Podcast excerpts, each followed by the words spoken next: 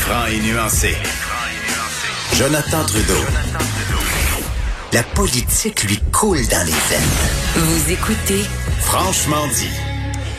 Tu sais, Maude, quand on pense euh, à inviter des gens pour aborder certains sujets à l'émission, c'est sûr qu'on a en tête la, euh, une certaine diversité euh, dans nos intervenants. Tu sais, sur un même sujet, pas toujours parler aux mêmes personnes, c'est le fun d'aller chercher différents points de vue, mais dans mon sens, à mon sens, il y a deux critères qui vont faire en sorte que fois après fois, je vais reparler à une même personne sur un même sujet. Premièrement, lorsque la personne est bonne, on s'est entendu. Tu sais, quand c'est une personne qui, est bonne en ondes, euh, tu, veux- tu veux pas t'en passer. Mais il y a aussi le fait euh, d'être en mesure de suivre l'évolution d'une situation, du discours d'une personne ou d'un organisme Mm-hmm. dans le temps. Et c'est pour ça que je trouve ça euh, si intéressant de, de, de lui reparler fois après fois depuis le début de la crise économique et de la pandémie. Je parle de Charles Milliard, qui est président directeur général de la Fédération des chambres de commerce du Québec, conjoint avec grand plaisir. Monsieur Milliard, bonjour. Bonjour à tout le monde. Merci pour vos bons mots. Je vais tâcher d'être intéressant. Moi, je vous mets un petit peu de pression. Euh, évidemment, on va parler de la PCU, mais avant ça, je veux savoir de façon générale, quand je parlais de- d'évolution de, la situation, on est passé, vous êtes passé, vos membres sont passés par euh, toute la gamme des émotions depuis le, le- le mois de mars dernier. J'ai envie de savoir comment se passe la relance économique. Est-ce que c'est aussi ardu que ce qu'on anticipait? Est-ce que ça se passe relativement bien? C'est quoi les échos que vous avez en ce moment, M. Milliard? Ben, c'est très subjectif mes commentaires, mais je vous dirais que ça se passe relativement bien. Puis je prends, euh, je prends pour euh, pour témoin un sondage qu'on a fait il y a déjà deux semaines et demie avec l'Institut de recherche sur les PME à l'UQTR, qui montrait finalement, euh, qui montrait le, le- le- désastre économique dans plusieurs régions, puis que, à quel point l'impact était différent d'une région à l'autre, mais qui se terminait sur une note positive en disant qu'il y avait plus de gens qui étaient euh, optimistes que pessimistes par rapport à la relance.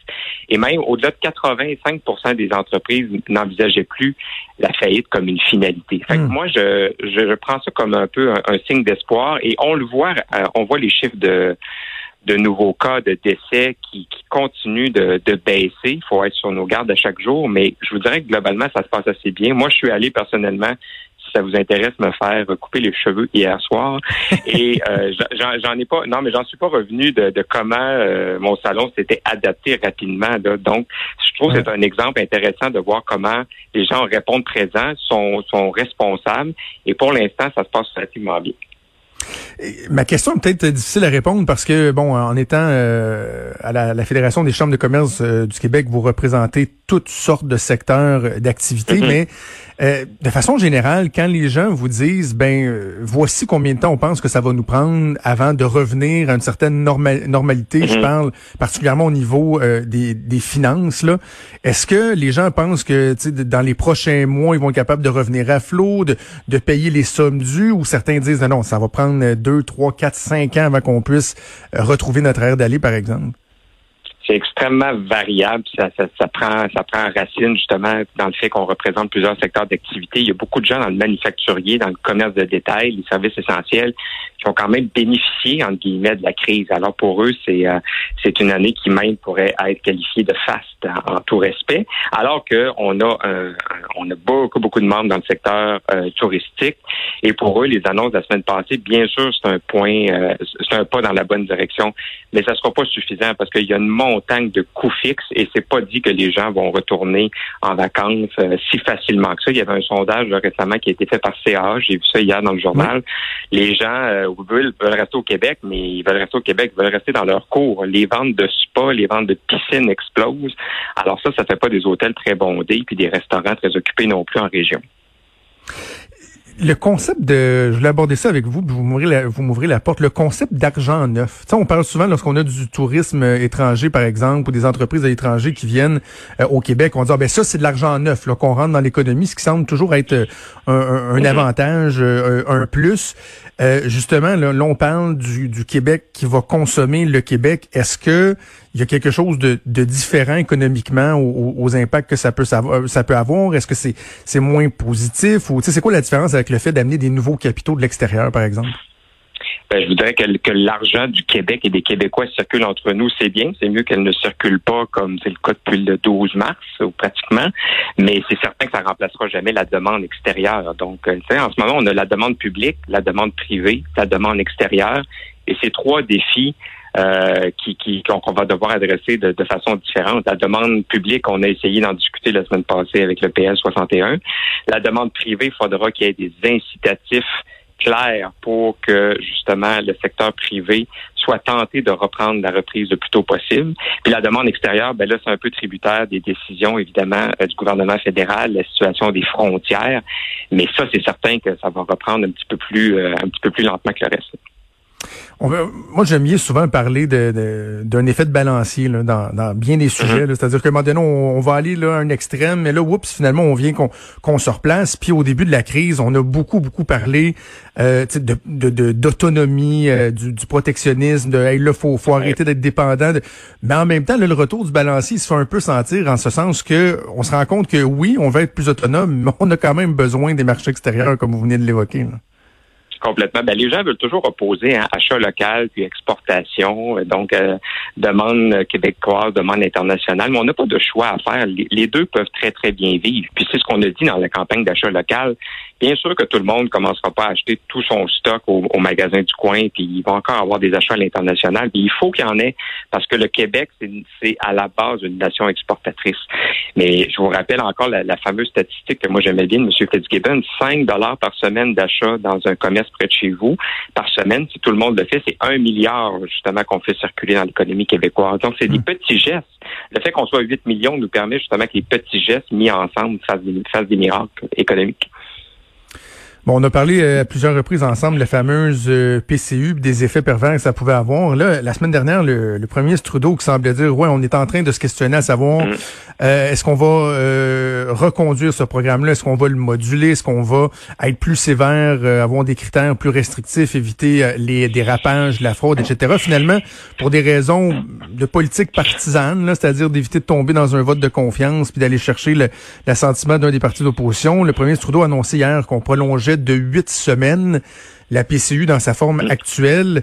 Euh, ma question euh, est assez simple. Comment qualifieriez-vous euh, votre réaction, votre humeur hier quand vous avez appris ça?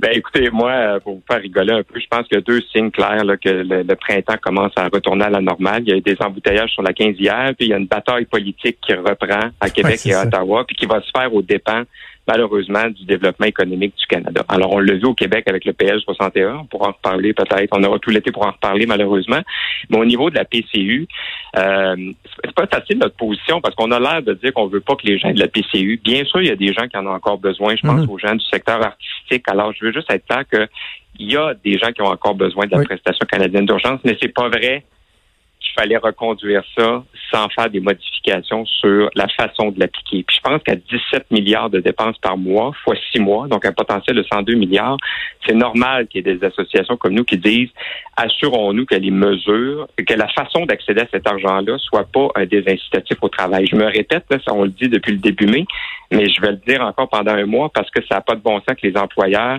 aient de la misère à recruter des employés alors qu'il y en a plein qui sont chez eux en même temps. Et je sais, j'ai eu des discussions avec des syndicats. Je veux pas nécessairement que tous les gens aient travaillé dans n'importe quel travail.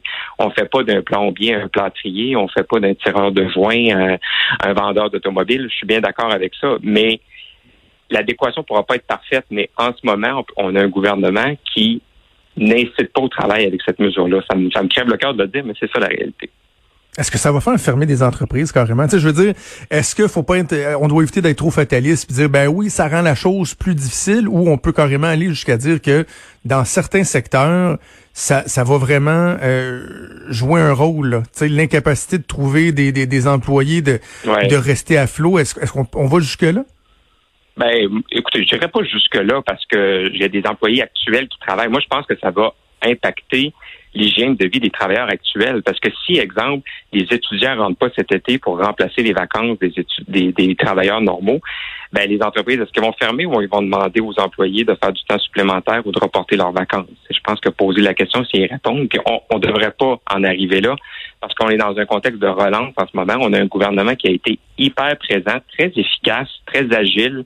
je vous rappelle qu'on s'est déjà parlé, vous et moi, sur euh, les échecs, qu'ils vont vraiment arriver dans le délai qu'on pense, puis ben on blaguait un peu qu'on n'était pas sûr, mais la réponse est oui, ils sont arrivés. Donc, ils ont été extrêmement pertinents.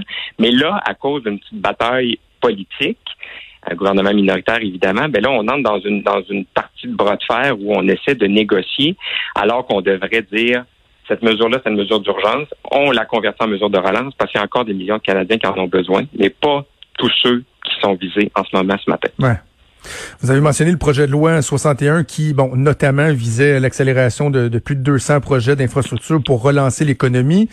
Euh, moi, je disais à plusieurs reprises, là, j'en suis là, je suis d'accord, oui, c'est vrai, les infrastructures, mais en même temps, je trouve qu'on mise beaucoup sur le sur le béton. Je trouve qu'on nous parle pas assez d'innovation, de recherche, d'opportunités de transformer ou encore d'adapter notre économie, de profiter de la relance. Euh, est-ce que, ben, est-ce que vous partagez ce constat-là? Puis sinon, selon vos échos, est-ce, que ça s'en vient? Est-ce qu'on va mettre l'emphase là-dessus aussi? Ben, ça aussi encore, c'est un débat. Puis Dieu sait que je suis pas là pour euh, pour faire la promotion du gouvernement, là, mais faut étudier, il fallait étudier le projet de loi pour ce qu'il est. C'est un plan de relance de l'infrastructure, donc du, du PQI. C'est pas le plan de relance du gouvernement du Québec. Alors oui, les gens se plaignaient qu'il n'y avait rien pour le tourisme, la restauration là-dedans, et je pense que la vision euh, du gouvernement allait au-delà du projet de loi.